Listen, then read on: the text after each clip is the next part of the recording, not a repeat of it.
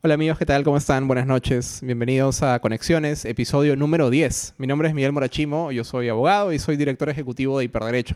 Para quienes no nos conocen, Hiperderecho es una organización sin fines de lucro peruana sostenida sobre la idea de que la tecnología puede ser un instrumento de transformación social y de revolución cultural, tecnológica. Eh, hacemos conexiones todos los meses, que es una oportunidad para conversar con las ideas, con las personas y con los proyectos que nosotros juzgamos más interesantes del ecosistema tecnológico local. Y estamos esta noche aquí en la Fundación Euroidiomas, que es un centro cultural dedicado al arte contemporáneo, al arte peruano, eh, aquí en el corazón de Miraflores, que tiene un montón de exposiciones y actividades culturales el resto del mes. Así que los invitamos a, darse una vuelta por acá y gracias a Julio y a todo su equipo por, por prestarnos el espacio nuevamente. Eh, esta noche estamos con Daniel Olivares. ¿Qué tal, Daniel? ¿Cómo estás? ¿Qué tal? Buenas noches. Buenas noches a todos. Daniel eh, estudió Derecho, al igual que yo pero hoy por hoy se dedica a la comunicación, sobre todo a la comunicación política y social. Has trabajado en, diversas cosas, entre ellas eh, en varias campañas políticas y también has pasado un tiempo trabajando en el sector público, ¿no? tanto en, una municipalidad como más, recientemente en la presidencia del Consejo de Ministros. ¿no? Entonces, eh, y tu trabajo actual es director de experiencia en la agencia Copiloto. Eh, muchísimas gracias por estar acá, Daniel. No, gracias a ti. Realmente cuando empezamos conexiones, te va a parecer una broma, pero cuando empezamos conexiones, una de las personas a las que hace tiempo quería invitar era, era, era ti, así que agradezco que te hayas tomado la molestia de venir. Empezamos, Daniel, con la pregunta que le hacemos siempre a, todos nuestros invitados, eh, que es la pregunta de su historia personal con la tecnología y la Internet. ¿Tú te acuerdas cuál fue la primera vez que usaste la Internet? Em, sí, o sea, no la primera exacta vez, eh, no, pero me acuerdo, mis primeros recuerdos de internet son eh, de entretenimiento, ¿no? Definitivamente. Lo, lo eh, fue la forma más sencilla, bueno, en ese tiempo, para alguien como yo, que era súper tímido, para poder, no sé, conocer personas o, o, hablar con amigos. O, ¿Pero qué hacías? ¿Participabas en listas de, de, correo? Me acuerdo del High Five. Ah, ok. esa época. esa época. Que este sería como el 2003, 2002. Sí, me acuerdo, bueno, los correos desde el principio, ¿no? Pero, pero mis, recuerdos de cuando me, empezó a aparecer algo, este, cuando empecé a participar y, ¿no? y vi que esto crecía y tenía un montón de, y, mis recuerdos más divertidos, ¿no? que son los que uno, lo que uno mantiene, son eh, por temas sociales. ¿no? Eh, o sea, ¿no te interesó tanto el elemento o finalmente tengo acceso a X información, sino, o finalmente puedo conversar con personas que conozco, personas que no conozco. Fue para más mí, como un tema de interacción. Para mí, en ese momento y hasta el momento y hasta ahora, en realidad, eh, uno de los valores que yo más encuentro en, la tecnología es la, conectividad entre personas. ¿no? Eh, la información sí, ¿no? De hecho es súper importante, pero mira cómo estamos, cómo estamos ahora, ¿no? Eh, ahora en, las, en las campañas electorales hemos dado la vuelta, ¿no? O sea, el fake news está sobrepasando ¿no? Eh, tantos niveles que ya la información en Internet ya, ya no sé si es un valor. Es cualquier cosa menos eso. pero te estás adelantando a algunos temas, Daniel. Esto... te lo decía, ¿sabes? Porque yo crecí en, entre Trujillo y Chiclayo y para mí conectarme a Internet por primera vez sí significaba finalmente acceder a un montón de cosas que en la ciudad en la que vivía, en el barrio en el que yo crecía, no había, ¿no? Como música, como cultura, como cosas, o sea, para mí quizás el primer valor no era tanto conectarme con gente, o gente que ya conocía, eh, que también era chévere, eh, sino eso, ¿no? Esa, parte me, llamaba la atención. Esto... Y tú estudiaste Derecho, eh, Daniel, en la Universidad de Lima, esto, pero ¿te, alcanzaste a recibir de abogado? ¿Ejerciste alguna vez la carrera o no? Sí, o sea, yo, em, yo estudié Derecho porque en realidad a mí la política me gustó desde chico. Yo veía eh, en la tele, yo veía el canal del Congreso a los 15 años y eso es raro, pues, ¿no?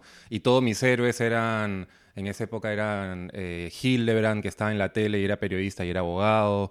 Eh, había un montón, ¿no? O sea, todos, eh, hombres y mujeres, eran los que dirigían los temas políticos o los temas de, que a mí me interesaban. Todos tenían una, un eh, común denominador que eran abogados. Eh, me gustaba leer, odiaba los números, tenía 17 años y uno no tenía idea qué cosa decidir a los 17 años. y derecho me pareció una excelente idea, ¿no?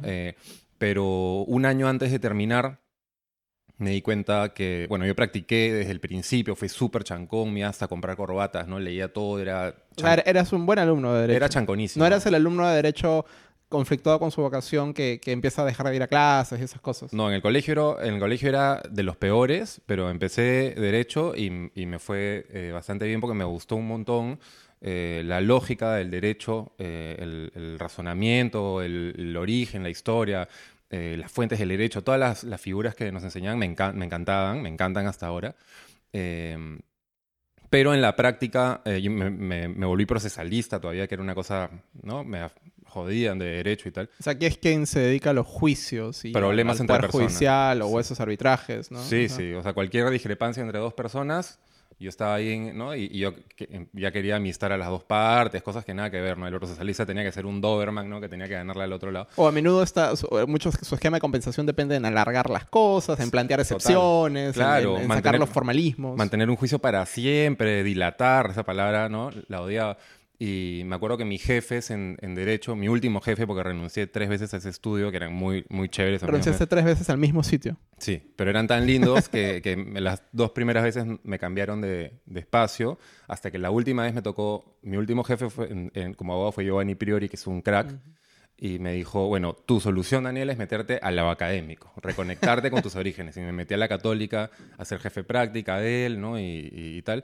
Pero ni eso, ¿no? Eh, O sea, eh, siendo estudiante eras jefe de práctica. en- Sí, siendo estudiante era, me volví jefe de práctica de su curso, que era lo, lo más bonito que podía pasarme, ¿no? Estaba como un abogado honesto, en un estudio chévere, eh, viendo cosas, eh, no sé, bien, pero ni así, ¿no? Al final mi tendencia se iba hacia otro lado, ¿no? Mis escritos eran más casi literarios, Giovanni se reía cuando leía mis escritos para los jueces, eh, y mi tendencia fue a- al final a, a terminar a, yéndome pues este, por ahí, ¿no? Pero claro, eso te iba a preguntar, ¿por qué lo dejaste? Eh, aparentemente tú me dices que es porque tenías como que no, no te gustaba lo que hacías o es que algo algo más de la carrera te llamaba la atención que no, no se explotaba del todo, del todo ahí. Fue como una revolución racional en mi cabeza. Yo dije, si termino derecho, me está yendo súper bien, tal, tal. Si termino derecho, me queda un año para terminar la carrera. Nunca me voy a ir. Dije, si termino, ya no voy a, ya no voy a explorar, ya no voy a hacer nada más porque ya estoy ¿Irte de encaminado dónde? de, De- no sé, De esa, de esa mazmorra mental explorar que es el algo, derecho. explorar algo más, ¿no? O, o asegurarme, ¿no? Si está en lo correcto. Y como me faltaba un año, mi lógica me dijo, ok, queda un año, de queda un año de carrera, salte de la universidad, renuncia al estudio, ándate a viajar, piensa qué cosa quieres, y si al final el derecho es tu respuesta después de todo lo que pienses, regresas y tienes un año para ponerte de nuevo en, en la estructura y meterte otra vez pues a la carrera. O sea, ¿no? un año de comer, rezar, amar y luego encontrar tu vocación. Creo que así, así fue, ¿no? Sí. Bueno, fue tal cual, ¿no? Y, pero me fui y volví al derecho recién cuatro años después, ¿no? A terminarla, eh, ya siendo... eh, no, ya no, sí, ya siendo redactor creativo en una Ok. agencia de publicidad años después, después de haber pensado ser cocinero, ¿no? Fui a las escuelas, eh, Gastón no existía, por cierto, ¿no? Fui a buscar escuelas de cocina, fui a estudiar, eh, a buscar escuelas de, eh, de diseño de modas, que me gustaba también, eh, y de publicidad. Fui a hablar con los jefes de las carreras, en fin, exploré totalmente. Y, y al final terminé como publicista, ¿no? Publicista súper comercial, ¿no? Porque, porque me pasaron la voz para una agencia, ¿no? Para entrevistarme con alguien, por mi hermana que es publicista, en fin, tal, tal. Y entré a este cuarto de publicistas, de creativos, donde todos tenían, usaban una ropa que a mí en ese momento me encantaba. Usaban, todos estaban con sus All Stars, con unos stickers de eh, Los Simpsons o Seinfeld y tal. Todos estaban sentados en unas sillas con las patas arriba, pensando ideas, porque eso era lo que se hacía. Y, me, y dije, este, pues este, acá tengo que estar, qué divertido, ¿no? Y, y así empecé. Porque yo creo que es algo muy, muy contemporáneo. Quizás nuestros abuelos nuestros tatarabuelos nunca se vieron en el problema de elegir qué hacer, porque a menudo sus opciones eran muy limitadas, ¿no? Incluso así vivieras en una ciudad relativamente grande, las opciones de carrera no, no eran tan amplias. Yo creo que hoy nos pasa que nos cuesta elegir qué hacer porque tenemos muchas opciones. En ese sentido, tu, viaje de cuatro años tratando de determinar qué es lo, qué es lo que quisieras hacer, bueno, más que es una tremenda suerte, es, eh, es, es me imagino que debe haberte eh, dado muchos, rendido muchos aprendizajes, ¿no? ¿Cómo, o sea, finalmente te, decantas por la comunicación porque te atrae el estilo de vida o es porque en el fondo siempre quisiste estar más cerca de la comunicación o de la, creatividad que de la política? O sea, es curioso, ¿no? Porque uno no se va, uno va tomando decisiones mientras, van- mientras te van sucediendo cosas, ¿no? Eh, yo me cruzo con la publicidad, se me hace sencillo al principio, me divierto muchísimo, pero al año dos de estar en una agencia de publicidad, yo ya empiezo a sentir cosquillas de querer regresar a mis orígenes, ¿no? Del niño que veía el canal del Congreso. Total, empecé a decir, ¿quién hace comunicación social en el Perú? Quiero hacer otras cosas. Había, llegó, me acuerdo, a la agencia, y estaba en una agencia súper buena, con un montón de creativos capísimos, acá hay uno, eh, y llegó un guion, o llegó un brief, o un pedido de una minera para hacer un guion de un, sobre, porque se iban a ir a cotizar a la bolsa de Londres y querían hacer un video sobre ellos y viajar por todas las minas en el país y tal. Todos los creativos vieron ese pedido y se fueron corriendo porque les parecía lo peor del mundo. Porque Yo fui iba- y lo a agarré. soroche ir a las Porque, minas. y porque qué aburrido, ¿no? Porque todas las era una campaña aburridísima, iba a ser un video institucional y tal. Yo lo vi, me pareció espectacular. Era la oportunidad de irme a conocer tres regiones, hasta Argentina, otra mina por allá, a filmar un documental en lugares súper altos y tal. Y ya, empecé, o sea, ya empezaban a aparecer, pues, mis, mis ganas de, de volver a lo, a lo mío, ¿no? Y a buscar otro, otro espacio donde pudiera eh, desarrollar la herramienta de comunicación, pero vincularla a los temas sociales que siempre me movieron, ¿no? Eh, cuando yo estudié Derecho, eh, más o menos desde finales del 2009, 2010, había esta escuela de pensamiento de que un problema de los abogados era que no eran lo suficientemente buenos comunicadores. ¿no? Esto, ¿Tú crees que de alguna manera el- están relacionados comunicación y derecho? Totalmente. O al menos en el proceso, en el proceso civil, en el proceso penal también. El proceso eh, civil es, es todo por escrito, por ejemplo.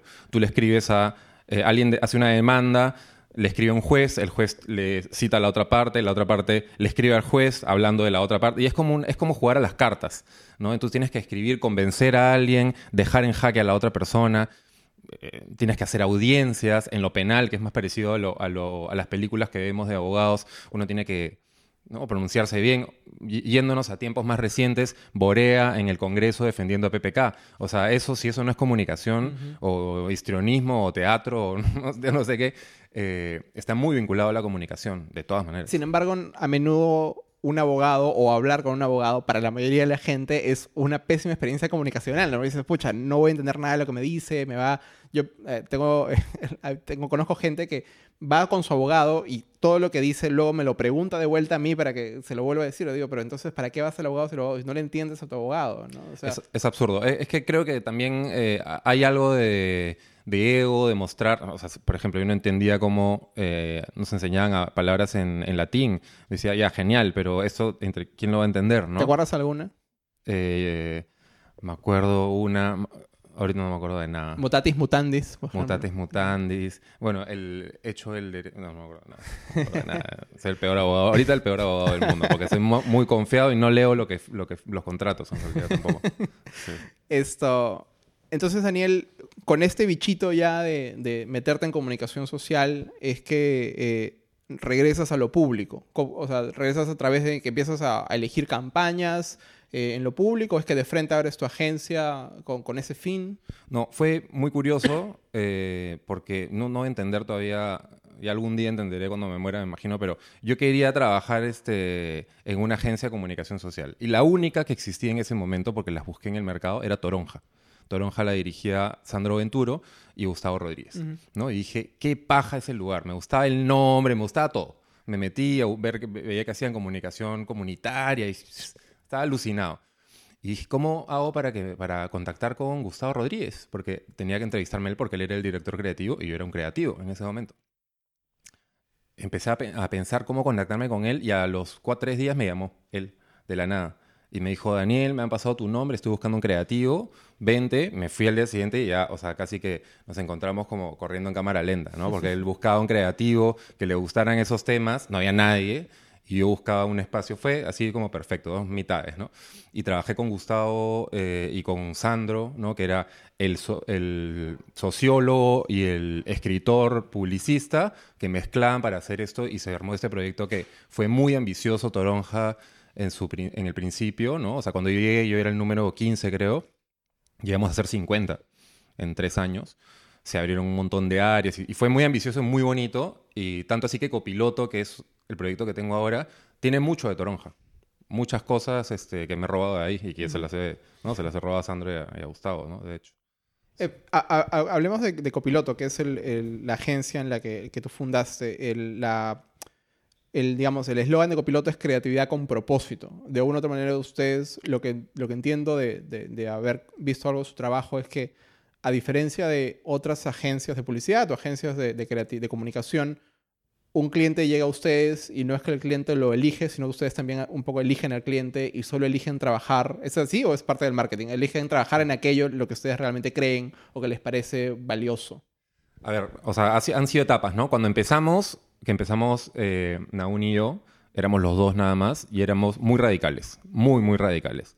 Eh, decíamos exactamente eso, ¿no? Vamos a trabajar causas positivas. ¿Qué son causas positivas? La que a nosotros nos parezcan. Así, así lo definíamos internamente. Entonces, si había algo que nos llamaba la atención, lo trabajamos. Entonces, lo- el resultado natural fue trabajar, pues, no sé, con Oxfam, UNICEF, eh, tal, ONGs en general, eh, algo del algunas cosas del Estado y olvídate de, una marca comercial, ¿no? No queríamos ni verlas, ¿ya? O sea, a ese nivel.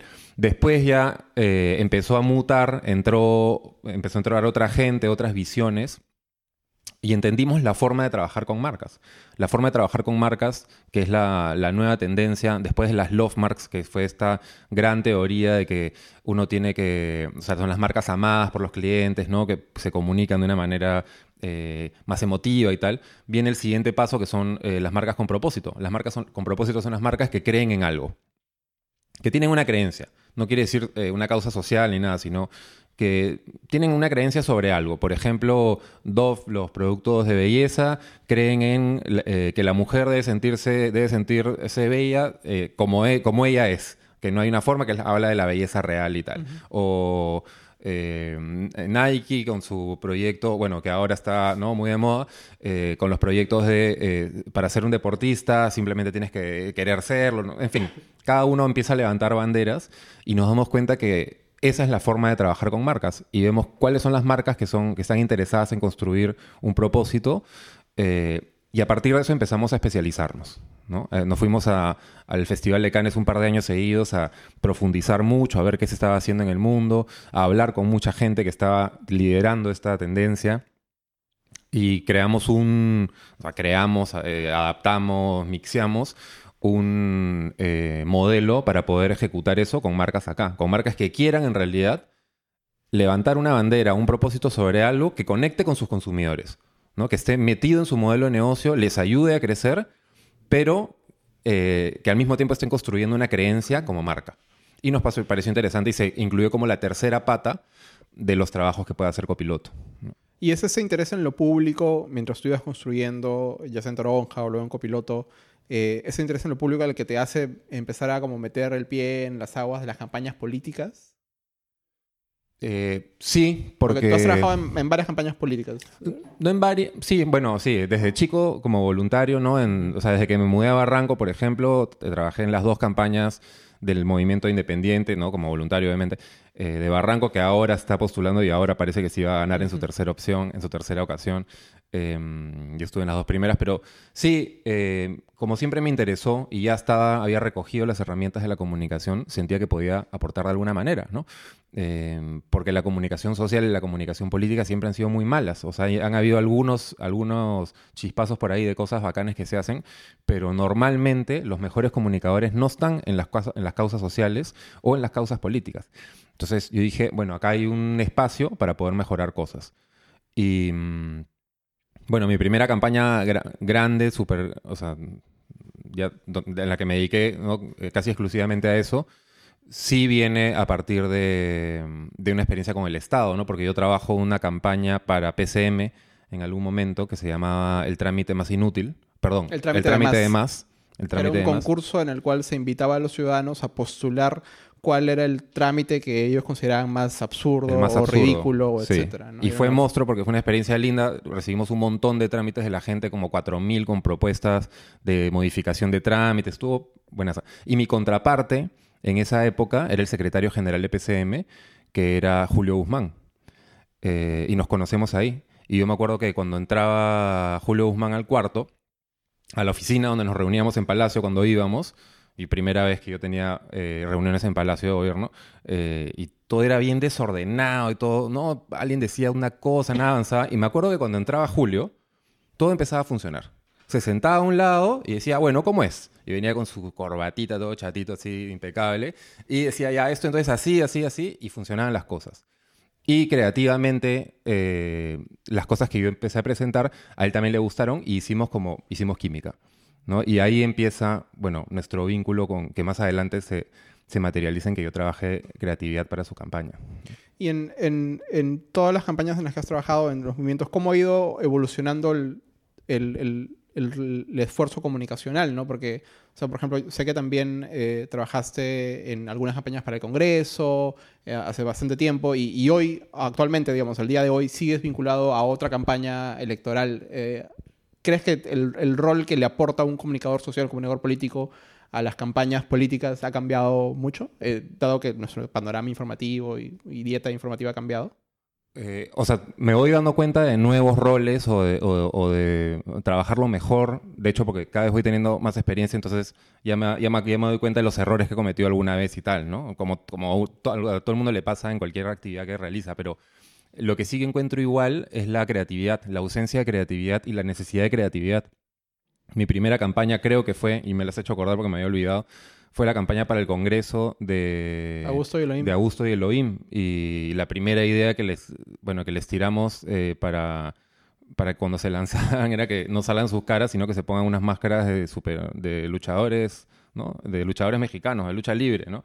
Porque todo el mundo salía con caras en los letreros y dijimos, pues, ¿para qué vamos a poner las caras de los dos? Mejor hagamos algo más disruptivo, pongámoslo con máscaras y que nadie sepa que, cuáles son sus caras. Y digamos, escuchen nuestras propuestas.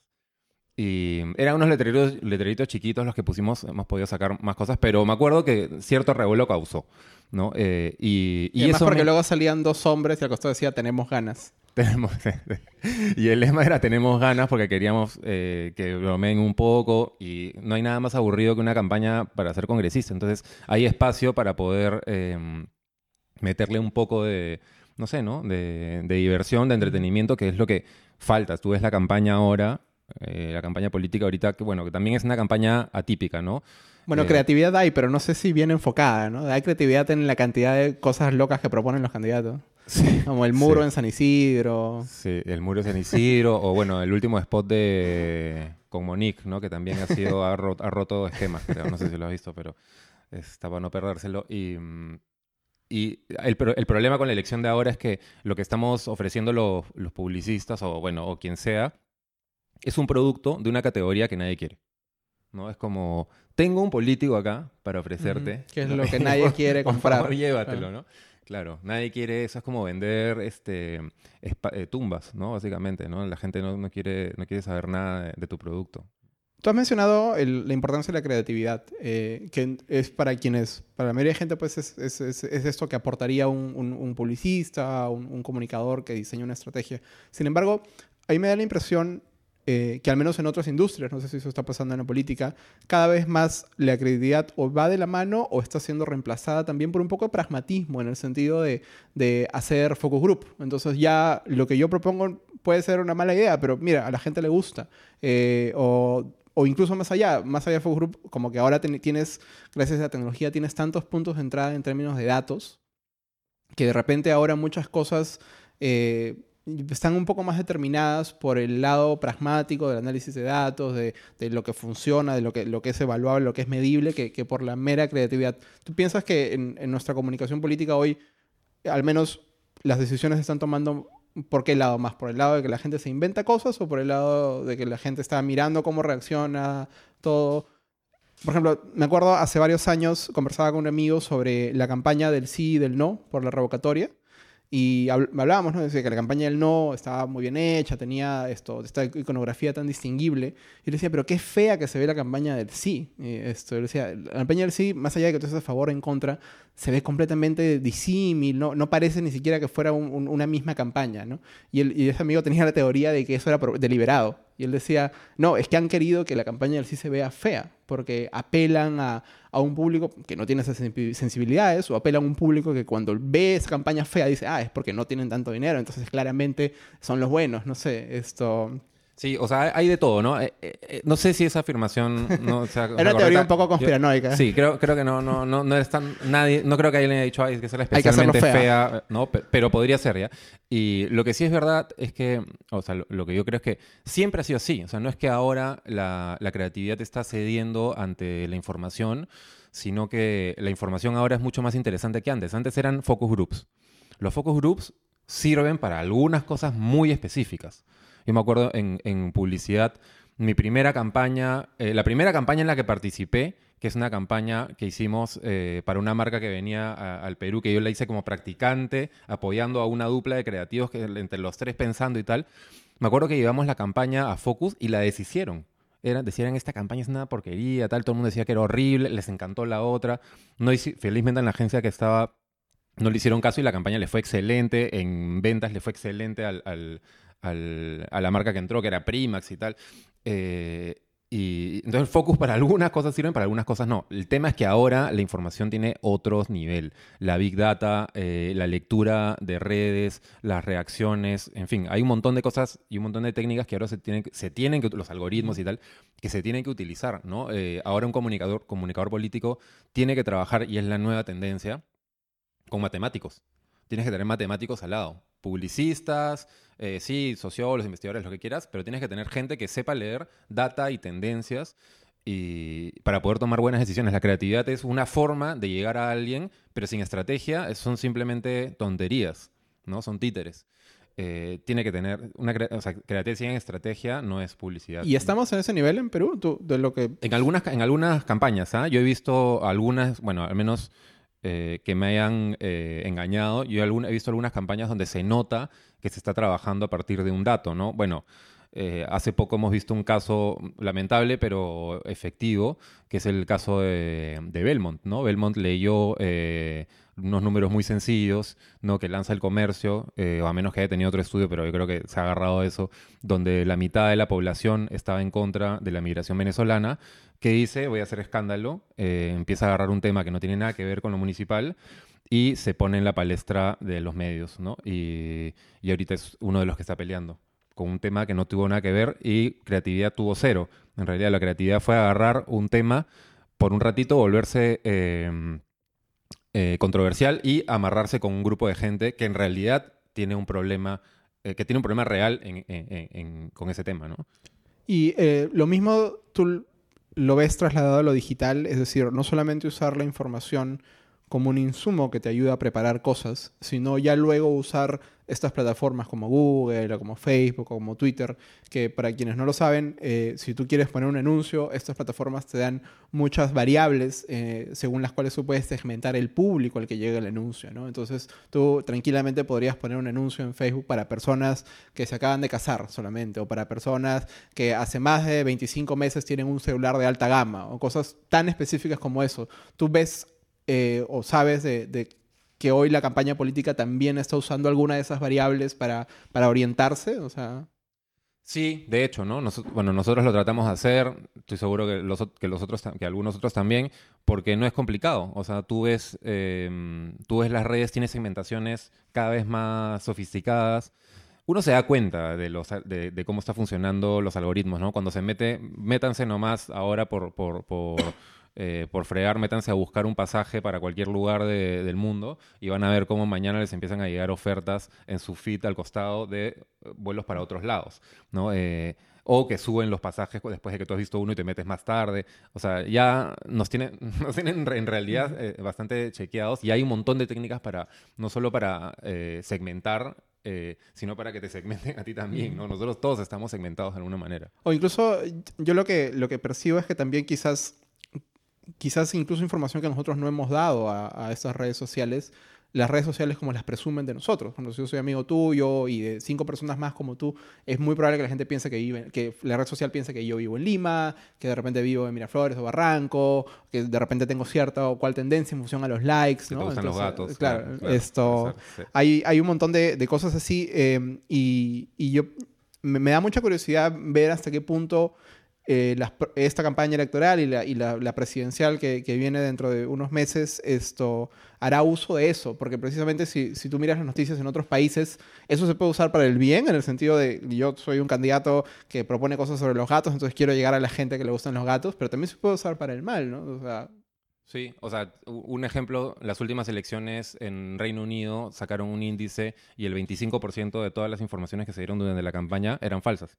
25% es enorme, ¿no? O sea, ya cuando, cuando el, el pedazo de la torta de información se empieza a contaminar de, de fake news, ya eh, ves una tendencia. Yo estoy súper preocupado, por ejemplo, con, con- con la verdad y la mentira y la, eh, lo anónimo de Internet, ¿no? Preocupado ya como ciudadano del mundo, ¿ah? O sea, eh, me preocupa cuáles van a ser eh, las regulaciones que se van a dar en un momento y cuál va a ser esa discusión entre la libertad de, de poder opinar, eh, ¿no? En las redes, que fue lo, lo, lo chévere del que fue lo principio. esencial de Lo la promesa de la Sí. Internet inicial. Cómo le pinchas el cómo sin pincharle el globo a la libertad empiezas a proteger un poquito también el funcionamiento de las cosas, ¿no? Porque, porque sí, se- nos estamos pasando, se está, se está saliendo un poco el, eh, el agua de la olla, ¿no? ¿Y, y hasta qué punto el que en Perú, por un lado, que pase eso en las redes sociales, ¿no? Que las redes sociales ah, son percibidas por mucha gente como un sitio hoy por hoy lleno de ruido, lleno de quizás gente anónima o seudónima, eh, con, con vocación de, de ofender, de hacer daño, de polarizar, y que al mismo tiempo nuestro país tenga una distribución de usuarios de Internet no equitativa. ¿no? Hay, hay demográficas mucho mejor representadas en Internet que otras en nuestro país, eh, tanto geográficamente como eh, por grupos etarios. ¿Cómo estas dos variables eh, se combinan al momento de plantear una estrategia política? ¿no? O sea, cuando el, ca- candidato viene y te dice, Daniel, esto, a mí me, han dicho que deberíamos estar en Internet, pero al mismo tiempo yo veo que no todo el mundo es Internet y yo a mí no me sirve de nada ser popular en Miraflores y San Isidro. O sea, yo quisiera ser popular también en, en- en una provincia. Esto, ¿hasta qué punto igual todas estas conversaciones, o sea, hasta qué punto lo digital es determinante en una campaña en Perú, desde el punto de vista comunicacional? Yo creo que puede serlo. Sea, no es que eh, es determinante o no es determinante. Puede serlo dependiendo cómo lo utilices. Tú puedes, romperla en internet, eh, en redes y tal, pero si no tienes un tierra, como hablamos hace un rato, una organización territorial que te, que te acompañe, una buena eh, estrategia digital, o no tienes un candidato o una candidata que tenga ese histri- histrionismo que necesitas para poder seducir a un público como el peruano, por ejemplo, que lo que quiere es liderazgo, chacota, no sé, en fin, algunos valores que no... no- no- eh, las redes se te pueden quedar muy chatas. Y al mismo tiempo, si tienes algunas de las otras cosas eh, y no manejas bien tus redes, puedes no terminar de entrar a algunos lugares donde tienes que entrar. Es un elemento más.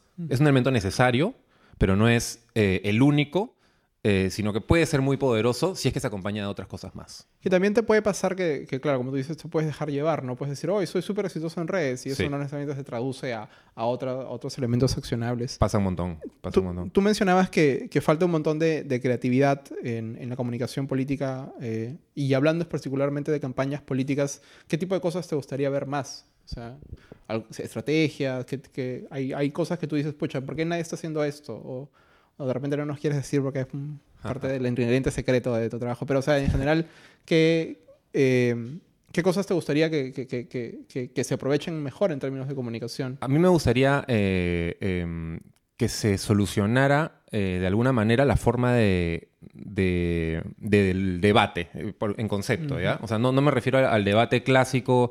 eh, o sea, antes era el debate clásico, o me pongo a, a pensar en Estados Unidos, ¿ya? Que el sistema bipartidista, lo ordenado que es el debate allá, ¿ya?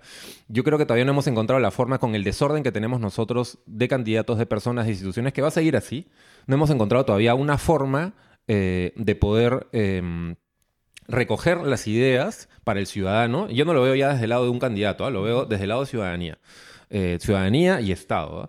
No hemos encontrado todavía una forma de canalizar y de poder hacer que todas las personas puedan poder, eh, puedan eh, analizar y puedan evaluar y puedan comparar opciones distintas. Alguna vez el Jurado Nacional de Elecciones me llamó para, nos llamó para hacer un, un algo, un intento, pero fue muy conservador todavía. En fin, no Porque hemos eso se ha hecho muchas veces, ¿no? Comparar planes de gobierno, Sí. etcétera. Es un ejercicio que se hace todas las elecciones y no necesariamente es exitoso. Yo No. creo que además porque parte un poco de la premisa de que la gente quiere informarse sobre su candidato, pero no sé si quiere informarse con tanto nivel de detalle o... No, no solo, es que no, solo, no son solo las propuestas. Tú quieres saber eh, cómo es tu candidato o tu candidata cuando cuando le haces una broma fuera de lugar. Tú quieres saber si se pica o no se pica. Quieres saber si tiene racismo escondido o no lo tiene.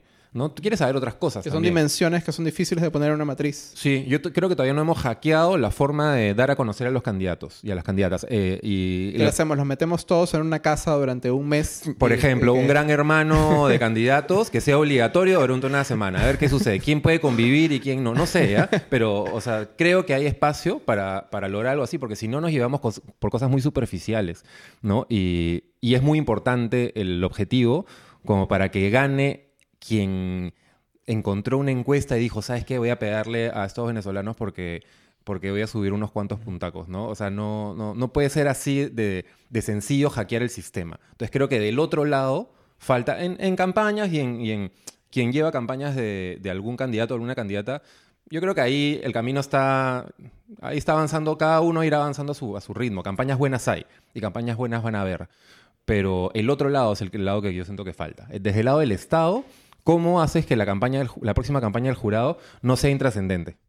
Yo no he visto la campaña del jurado eh, esta vez, o las campañas de la OMPE hace Están, prohibidos de hacer campañas ahora.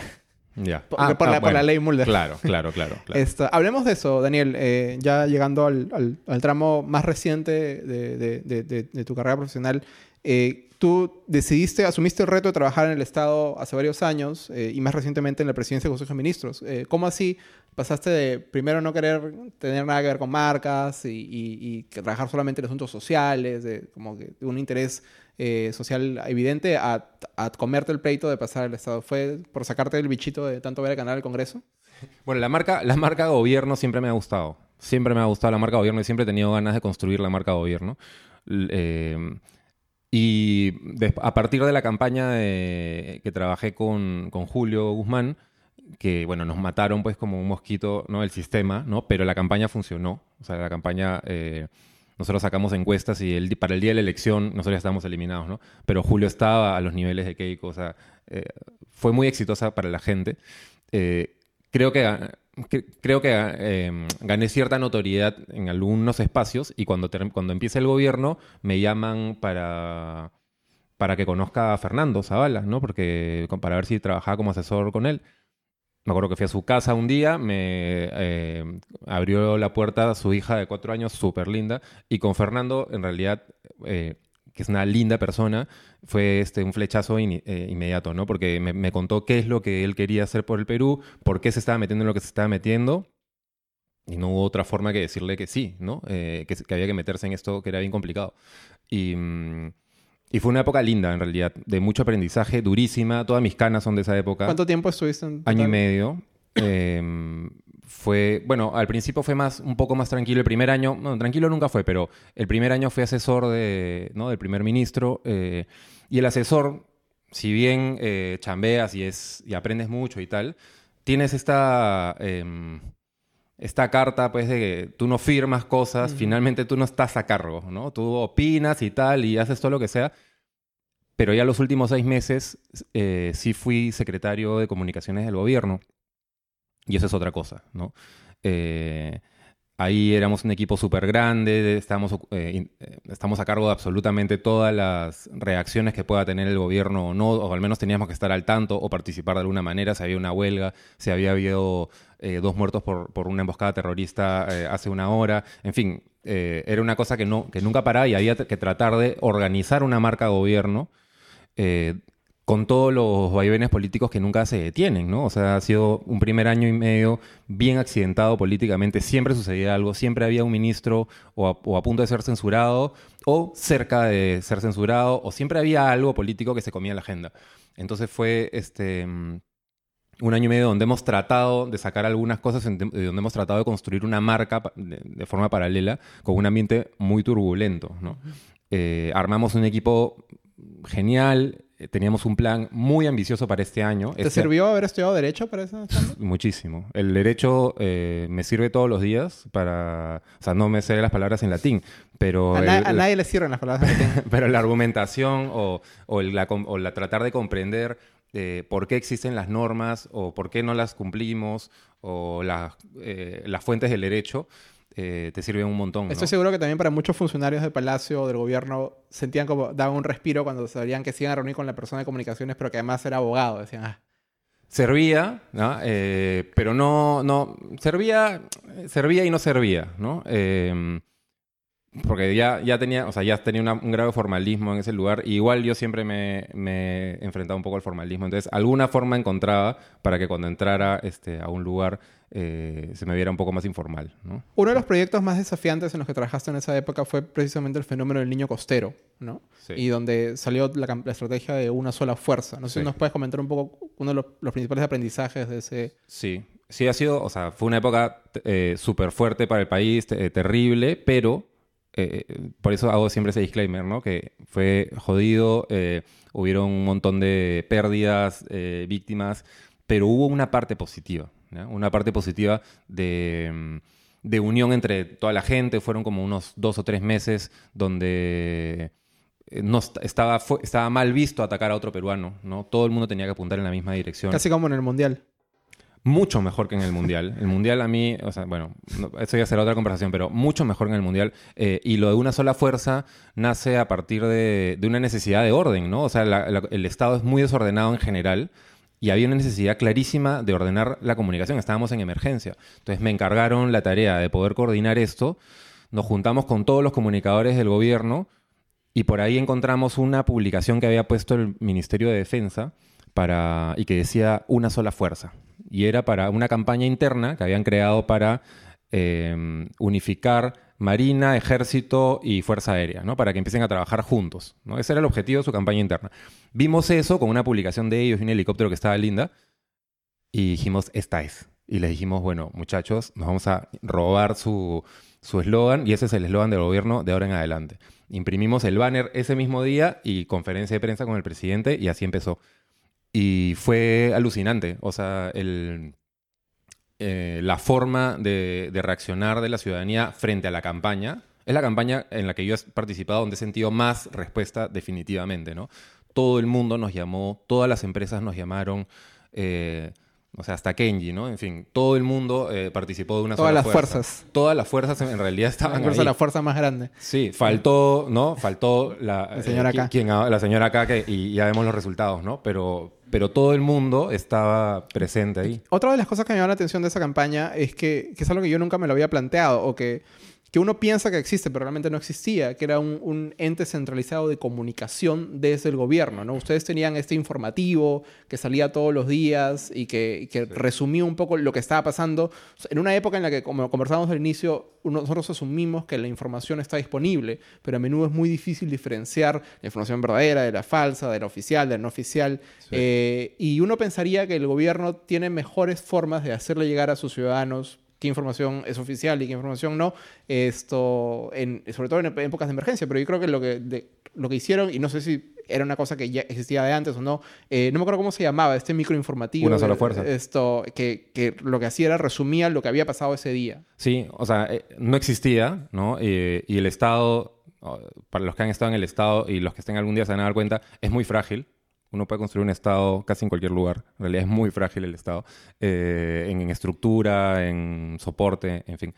Eh, no había un, un sistema de comunicación un- unificado y fue curioso porque empezaron a aparecer noticias falsas por todos lados para generar pánico. El agua nunca más va a llegar a Lima, en fin, una serie de cosas que yo, o sea, ya era como uno po- se ponía a pensar quién puede ser tan malo para empezar a generar este tipo de, de- de noticias, pero bueno, fuera de, esa parte personal, dijimos, tenemos que ordenarlo ya. Llamamos a una, dijimos, un periodista o una periodista que tenga credibilidad, que no sea ni progre, ni facho, ni tal, ni tal. Valia, Valia, a todo el mundo le gusta, tiene historia tal, Valia, ¿te interesa? Sí. Al día siguiente, construyendo un, eh, un set muy básico en Canal 7 con, eh, con todo el equipo de... ¿Quién estaba en ese momento? Bueno, en fin, con todo el equipo que estaba ahí. Y, mm, y salimos inmediatamente. Hicimos un, un acuerdo con todos los noticieros para que esos 10 minutos de noticiero se cuelguen el domingo en la noche. Cumplieron tres canales u- y dos de ellos se descolgaron inmediatamente y empezamos a buscar formas de obligarlos a que se conecten. Por ejemplo, en un momento dijimos, no solo nosotros vamos a dar la comunicación de CEDAPAL. Entonces, el presidente de CEDAPAL solo podía hablar en nuestro, en nuestro noticiero. Casi nos matan, duró un día, ¿ya? Todos los noticieros y todos los canales llamándonos desesperados porque querían entrevistar, porque no había agua en Lima. Todos querían hablar con él. Ustedes tenían la exclusiva. Nosotros ¿eh? teníamos la exclusiva. Yo, o sea, es, fue una idea que, que lanzamos, duró, habrá durado ocho horas. Tuvimos que ceder después porque nos iban a incendiar ¿no? el, el palacio, ¿no? Pero, pero buscamos todas las formas posibles para unificar la información y al final sirvió, porque la gente sacaba información de ahí y se ordenó la cosa y las noticias falsas empezaron a desaparecer. Y es increíble hasta qué punto eh, luego no existe nada con vocación de permanencia así en el Estado, ¿no? Existen canales del Estado, etcétera, pero cuando tú miras Canal 7 o lees El Peruano, no necesariamente estás siendo informado en esos términos, ¿no? O sea, hay un contenido periodístico, está trabajado, no está orientado desde el punto de vista de darte información precisa para situaciones de contexto. Por ejemplo, en México, ahora que hubo el terremoto, unos amigos de otras ONG se unieron para hacer algo parecido a lo que ustedes hicieron desde el Estado, pero desde las ONGs, porque precisamente había tantas noticias falsas, tanta desinformación, que lo que hacían era como un cuerpo de voluntarios que verificaban la información que iba, sal iba saliendo y la filtraban. Sí, para la información todavía estamos desordenados. Ahora, eh, con el, con el, el detalle de Canal 7, que eh, ahí yo creo que sí se ha seguido una política, yo la, la he podido ver desde adentro con, con Hugo Coya, que ahora se lo han jalado de vuelta, eso me parece muy bacán porque sale y que te jalen de nuevo para continuar un proyecto, me parece muy bien. Canal 7 a mí me encanta, me parecen que hay cosas muy bonitas, no es muy popular porque es televisión muy... eh, eh, culta, muy sofisticada. Que es la televisión que todo el mundo reclama. Es la televisión que todo el mundo reclama, En el está ahí, debate de la pero tele nadie la ve. todo el mundo reclama televis- televisión. Ahí, ahí están las incoherencias que tenemos todos los días. Todo el mundo malea eh, los programas que hay, y esto es guerra y lo que sea, y los pro- la programación que todo el mundo describe está en Canal 7. Tenemos hasta, hasta un canal para niños que es increíble, que es... eh, eh, ¿Cómo se llama este canal? Bueno, no me acuerdo. Canal IP. Canal IP, que es Monstruo, que yo soy súper fan. Eh, tenemos hasta dos dibujos animados creados por peruanos. Nadie lo ve, nadie sabe. ¿no? Bueno. Sí. Esto, a menudo, ya terminando un poco, Daniel, eh, es muy común cuando le hacen esta entrevista final a un político o a un funcionario, a una autoridad, y la autoridad ha cometido errores, no sé, su primera pregunta dice, no, la verdad es que hemos trabajado, pero nos ha faltado comunicar. ¿No? Esto, a menudo es como el chivo expiatorio de cualquier gestión, de, de cualquier persona. Es, no, Roberto, yo he estado bien, lo que pasa es que tú no te has enterado de lo que yo he hecho. ¿Qué tanto de eso es, es cierto? Te- Eh, ¿O por qué lo usan así? ¿Porque es- es lo más difícil de medir?